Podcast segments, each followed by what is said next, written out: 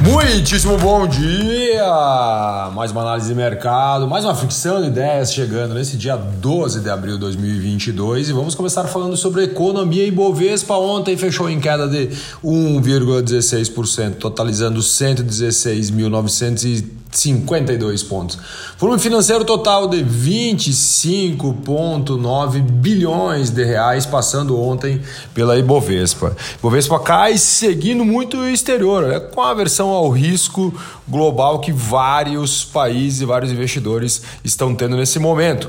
O dólar, por sua vez, fechou em queda de 4,69%. E lá fora também, todas as bolsas de valores caíram. Vamos começar aqui por SP500 menos 1,69%, Dow Jones menos 1,19%, Nasdaq menos 2,18%, Stock 50 menos 0,49%. E ontem também o Bitcoin. Bitcoin deu uma desidratada violenta. Ontem às 5 da tarde ele estava caindo quase 5 pontos percentuais, abaixo inclusive dos 40 mil dólares. Agora pela manhã, às 4h45 da manhã, o Bitcoin estava sendo cotado a 40.100 120 dólares, subindo 1,66% no dia de hoje. Muito porque guerra da Rússia e da Ucrânia que não para, decisão do Banco Central americano que está no radar da galera, né? O Banco Central americano deve subir a taxa de juros, vamos falar na sequência.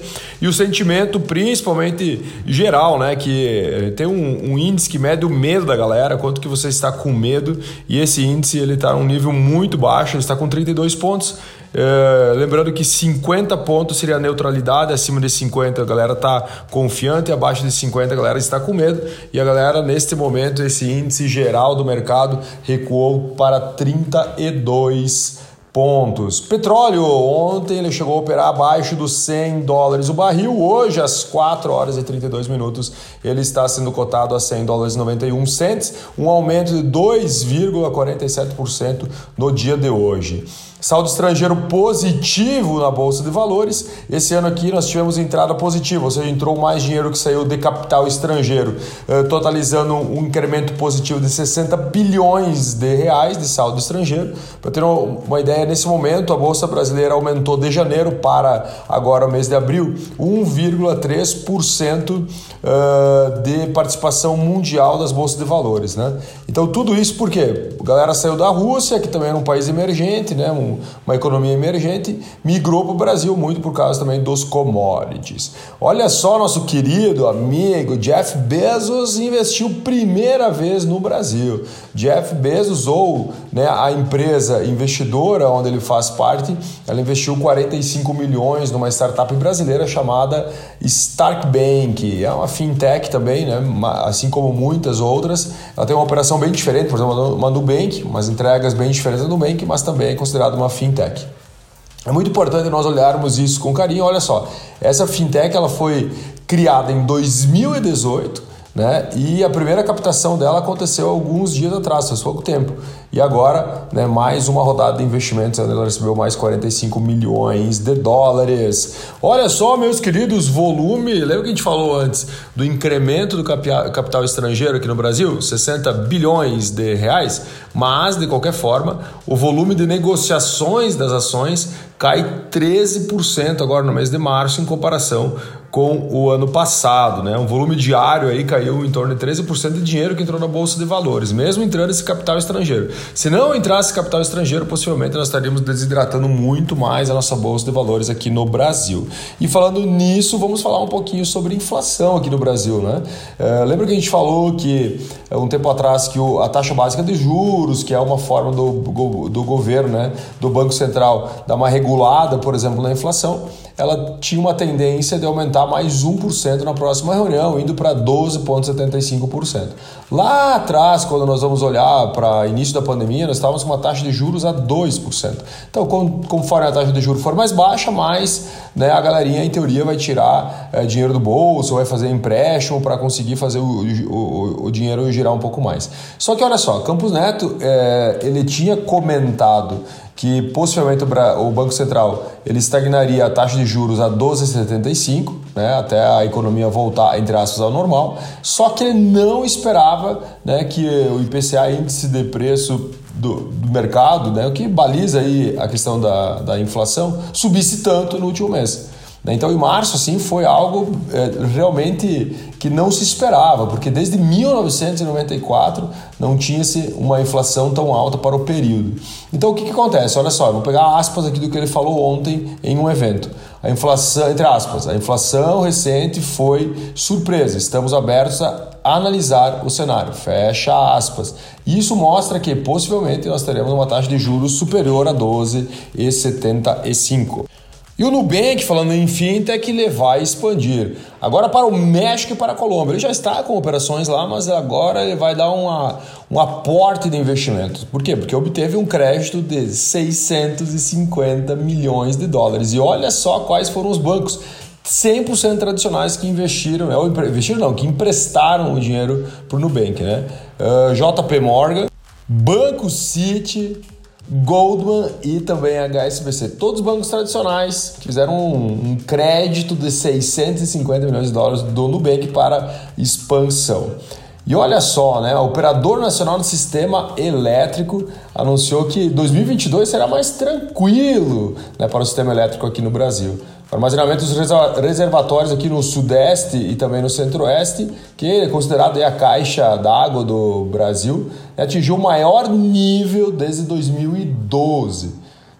Agora falando um pouquinho sobre internacional, notícias internacionais, PIB da Ucrânia. Olha só que loucura, né? O PIB da Ucrânia vai recuar impressionantes 45%, né, conforme a estimativa aí do Banco Mundial. Já na Rússia, por causa de todas as sanções e punições aí impostas por vários países, ele deve cair 11,2%. E falando em queda, nós tivemos uma subida gigantesca da inflação. O mundo inteiro, né? O mundo inteiro está tendo inflação como sendo um grande, uh, uma grande pauta nesse momento da economia.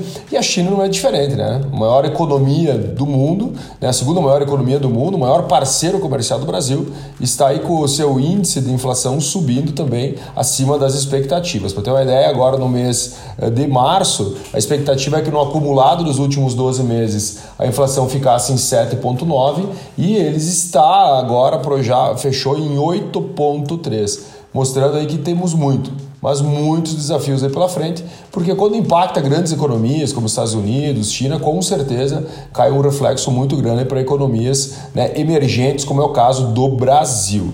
Os juros dos Estados Unidos, falando nisso, né, Estados Unidos estão olhando também para sua inflação, que é a maior dos últimos 40 anos. Ele já prevê uma alta de juros, né, que no mínimo de 0,5 na próxima reunião lá do Banco Central americano. Né? Uh, e, geral, e possivelmente nós, ó, nós vamos ter que, que, acompanhar muito, com muito carinho mesmo, que possivelmente nós teremos muito, muita volatilidade no mercado nos próximos dias, justamente esperando essa tal de ata aí do, do governo americano. Né? Então, o Banco Central americano, assim como aqui no Brasil também ele faz esse movimento dos juros, então ele está comunicando, a última ata saiu com essa possibilidade de aumento de 0,5, mas possivelmente no final do ano os juros nos Estados Unidos estarão em torno de 2,5. E para eles, cara, é algo surreal esse aumento. Lembrando que o último aumento que teve, ele, ele aconteceu agora nos últimos, no último mês, ele foi o primeiro em três anos para a economia americana. Isso também é muito forte né, para uma economia que geralmente é consumista.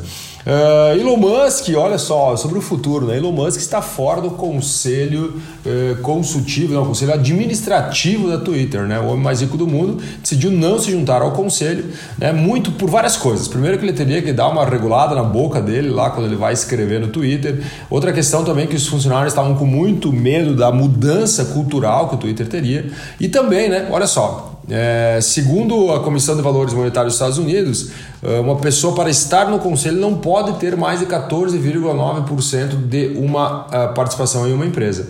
E se o Elon Musk quiser ter mais participação no Twitter, ele não poderia estar no conselho. Então, possivelmente, também pode ser que ele tenha tenha na cabecinha dele a aquisição de mais cotas da empresa.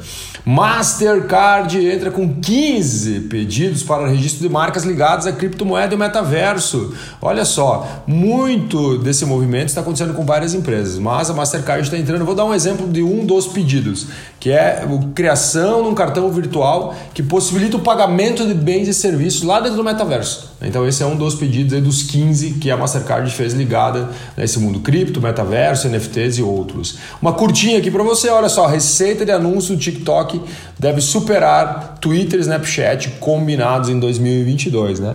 Apontando para cima literalmente na cola aí de empresas como Instagram, eh, redes sociais como Instagram, Facebook eh, e outros. E para a gente finalizar, Rap uh, começa a aceitar pagamentos em criptomoedas também lá no México. Olha só, como MVP, né? Então tá rodando primeiro no México, então a Rap começa a aceitar pagamentos por criptomoedas. Como é que vai funcionar? O usuário pode transferir a criptomoeda e transformar ela em crédito dentro do aplicativo para fazer as suas compras. Um grande abraço, um ótimo dia. Espero que o seu dia seja maravilhoso. Um valeu, valeu, valeu, valeu e até amanhã.